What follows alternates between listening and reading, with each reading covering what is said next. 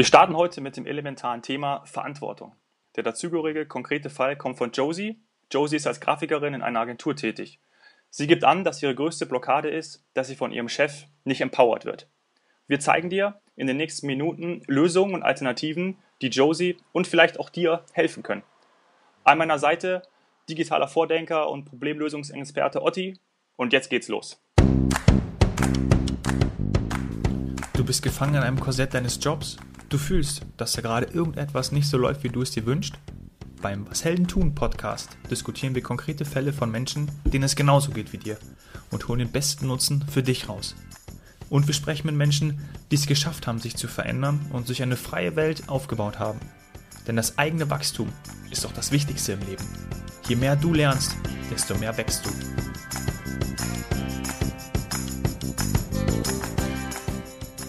Josie gibt als großes Hindernis in ihrem Job als Grafikerin an, ich finde es schlimm, in einem Team zu sein, dessen Leiter fachlich absolut top ist, aber eine absolute Niete als Führungsperson. Er lässt uns beispielsweise eine ganze Woche an Projekten arbeiten, nimmt sie dann übers Wochenende mit nach Hause und arbeitet selber daran weiter und verändert sie komplett. Und das präsentiert er uns dann am Montag. Das wertet die eigene Arbeit ab und ist natürlich überhaupt nicht fördernd. Otti, ein klassischer Fall, den sicherlich auch viele unserer Hörer aktuell ähm, mitführen können. Kannst du mögliche Ursachen dafür nennen? Ja, hier hat vielleicht äh, wieder der digitale äh, Schluder zugeschlagen. Wenn der mhm. Chef die Dinge mitnimmt, dann geht es wahrscheinlich per E-Mail, äh, vielleicht auch äh, von der Webseite weg und es findet kein Gespräch statt. Und das könnte das Problem sein, dass man nicht vorher abstimmt, was da rausgekommen ist aus der Arbeit. Mhm. Müsste da Josie mehr auf Ihren Chef zugehen oder siehst du da auch vor allem dem Chef in der Verantwortung? Ja, beide wohl. Äh, der Chef sollte nicht anfangen, daran zu arbeiten, bevor er nicht gesprochen hat. Äh, Josie sollte natürlich auch fragen, äh, ihren Chef, ob er damit ist und was es zu ändern gibt. Mhm. Jetzt wissen wir ja, dass kreative Köpfe, ähm, Grafiker sehr gerne an ihren sogenannten Babys arbeiten und da auch, naja, nicht gerne was abgeben. Ähm, das ist natürlich ja, schon, schon schwierig für diese Berufsgruppe, oder? ja, da habe ich ja besondere Erfahrungen gemacht. Äh, einer unserer besten Grafiker äh, hat mir mal die Sachen hingeworfen, weil er gesagt hat, so eine Kritik, das gefällt mir nicht, äh, dafür arbeite ich nicht, du kannst deine Arbeit demnächst woanders machen lassen. so, so sensibel sind Grafiker und so sensibel sind natürlich alle Kreativen. Das heißt, man geht mit kreativen Leuten sicherlich anders um in der Kritik. Man bewertet viel mehr und man fragt vor allen Dingen viel mehr. Warum hast du das so gemacht? Äh, man muss verstehen, warum der Grafiker dies macht, äh, wenn man mit gewissen nicht einverstanden ist. Mhm. Also müsste schon der der Chef, und in dem Fall bei Josie ist er ja, wie wir es raushören, auch kreativer. Ja? Das kritisiert sie ja auch so ein bisschen, dass er viel mehr dann operativ tätig ist und selber sich auch einbringen kann, anstatt dann wahrscheinlich sie zu verstehen, oder? Ich möchte nicht so sehr viel auf dem Chef rumhacken. Ähm, der Mitarbeiter hat genauso die Möglichkeit zu fragen, äh, was gefällt dir nicht, äh, warum äh, die Frage, warum, ist ungeheuer wichtig, weil wenn man den Chef versteht, was ihm nicht gefällt an der Arbeit, dann kann man viel besser damit umgehen. Mhm. Okay, das waren schon mal sehr gute, sehr gute ähm, ähm, Ursachen oder mögliche Ursachen. Gehen wir doch zu dem, zu dem Idealbild. Also was wäre denn, wenn genau das, was du gerade gesagt hast, ähm, Josie mit ihrem Chef kommuniziert, sie klare Zuständigkeitsbereiche haben?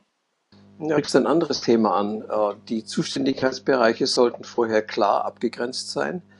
Äh, man sollte ein Ziel festlegen. Man sollte vielleicht auch über den Weg sprechen. Aber im Grunde genommen sollte der Mitarbeiter den Weg, wie er zum Ziel kommt, äh, kommunizieren mit seinem Chef, ob er damit einverstanden ist. Und dann kann der Chef ihr Freiraum geben. Das ist ungeheuer wichtig, gerade bei kreativen Menschen. Also ein wirklich definierter Bearbeitungsablauf, dass man die Schritte plant und auch vorher weiß. Nun, in jedem Falle, die Zielsetzung muss abgestimmt sein. Der Weg muss nicht immer abgestimmt sein, wenn der Mitarbeiter das Gefühl hat, der Chef versteht seinen Weg, dann kann er loslegen. Aber was nicht passieren darf, ist, dass man nur digitale Messages hin und her schickt, sondern man muss die Dinge erfragen, man muss äh, verstehen miteinander, um was es geht, ja, mhm. welche Wege und was vor allen Dingen als Ergebnis rauskommen soll, nämlich das Ziel. Mhm. Wir sprechen ja jetzt zu den, zum großen Thema Verantwortung. Ähm, das Festlegen von Verantwortlichkeiten sollte aber der Chef machen. Nicht unbedingt. Der Chef hat das erste Wort, deine Verantwortung ist bla bla bla bla bla. Der Mitarbeiter kann sagen, okay, ich bin mit dem einverstanden, mit dem anderen nicht, weil das kann ich noch nicht. Das kann ich aber lernen, gib mir eine Chance. Der Mitarbeiter sollte immer mit seinem Chef reden, wenn es um Verantwortlichkeiten geht. Mhm. Damit beide wissen, woran sie sind und dann natürlich auch dieser kreative Prozess des Arbeiten losgehen kann. Das Verständnis miteinander, wer was tut, wer was kann, wo die Verantwortung liegt, ist ungeheuer wichtig. Eine Verantwortung, die nur festgelegt wird von oben, taugt wenig. Die Verantwortung muss gelernt werden, die Verantwortung muss äh, getragen werden und dazu muss Verständnis da sein. Das geht nicht digital, das geht nur im Gespräch. Mhm. Wir haben, den, ähm, wir haben Josie gefragt, was denn ihre, ähm, ihre Idealvorstellung wäre. Also was wäre, wenn das nicht so wäre, wenn ihre Blockade nicht da wäre. Ihre Antwort dazu ist, ähm, dass ähm, ist das Unternehmen, sie hat das Unternehmen gewechselt, weil sie nicht mehr ähm, dort drin sein konnte. Ähm, das war also ihre, ihre Konsequenz. Das hat anscheinend wirklich gar nicht mehr funktioniert und das Unternehmen jetzt auch gar nicht mehr gibt. Ähm, da könnte man natürlich jetzt schlussfolgern, okay, hat sie wahrscheinlich alles richtig gemacht und irgendwie ähm, war das dann doch nicht richtig, ja, das, was dort ähm, gewirtschaftet wurde. Nun, sowas kommt vor. Äh, wenn der Chef versagt, versagt oft das Unternehmen und das war hier vielleicht tatsächlich der Fall.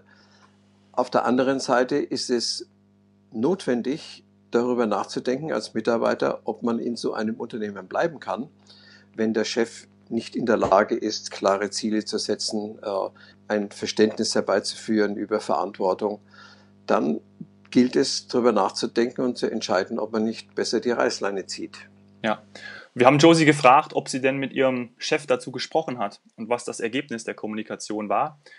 Sie gibt an, dass sie dazu gesprochen hat mit ihm, ähm, aber es nichts gebracht hat. Ähm, der Chef sagte, ähm, dass sie unfähig sei. Ähm, dann ist sie weitergegangen, eine Stufe höher zum Geschäftsführer. Das ist ja auch ein, ein üblicher Weg, dass wenn man mit seinem Chef nicht weiterkommt, noch ein, noch ein höher geht.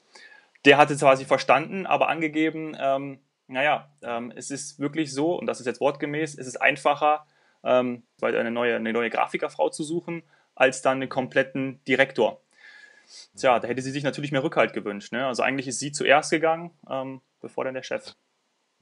Nun, ich kenne das Gespräch zu wenig. Äh, ich kann nur vermuten, dass äh, Josie zu wenig gefragt hat, warum der Chef so reagiert.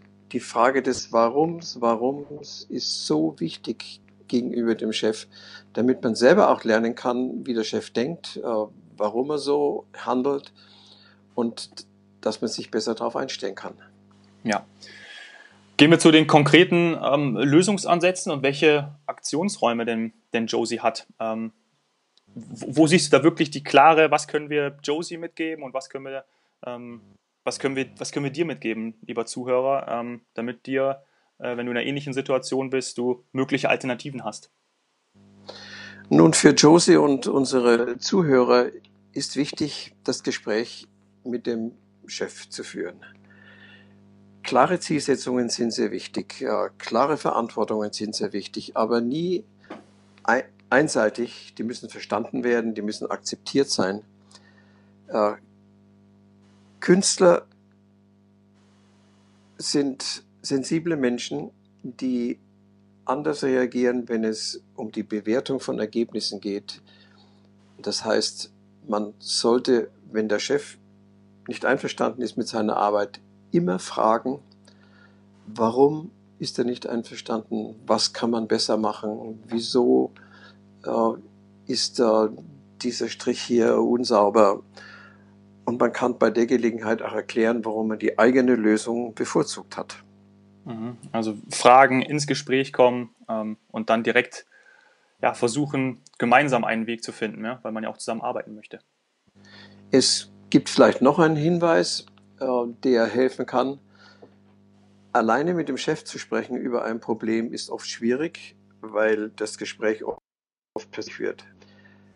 Besser ist das Gespräch im Team zu führen. Mehrere Mitarbeiter zusammen mit dem Chef das eine Thema ansprechen. Dann können andere Mitarbeiter gleiche Thematik ansprechen und der Chef fühlt sich wahrscheinlich eher unter Druck, wenn er von mehreren Mitarbeitern immer die gleiche Problematik hört und ändert sich dann vielleicht. Mhm. Ja, das ist ein schöner Tipp. Wir haben ähm, auch Josie gefragt, wie sie denn gerne ähm, Hilfe erfahren hätte oder wie sie gerne denn ähm, eine Hilfestellung bekommen hätte. Und sie hat da ganz klar gesagt, ähm, sie möchte ein persönliches Gespräch oder möchte es im persönlichen Gespräch klären. Ja, das ist absolut wichtig. Äh, vielleicht noch eine Sache, die ich noch nicht erwähnt habe. Der Mitarbeiter, besonders der Künstler, der Grafiker, der Kreative, braucht Freiraum. Und dieser Freiraum, wenn er nicht gegeben wird, den muss man sich holen als Mitarbeiter. Immer wieder den Chef ansprechen, gib mir den Freiraum, du kannst mir das Ziel vorgeben, meine Verantwortung vorgeben, aber wie ich die Arbeit mache, bitte überlass das mir, du kannst mich kritisieren, aber gib mir den Freiraum und lass mich dir erklären, warum ich das so gemacht habe.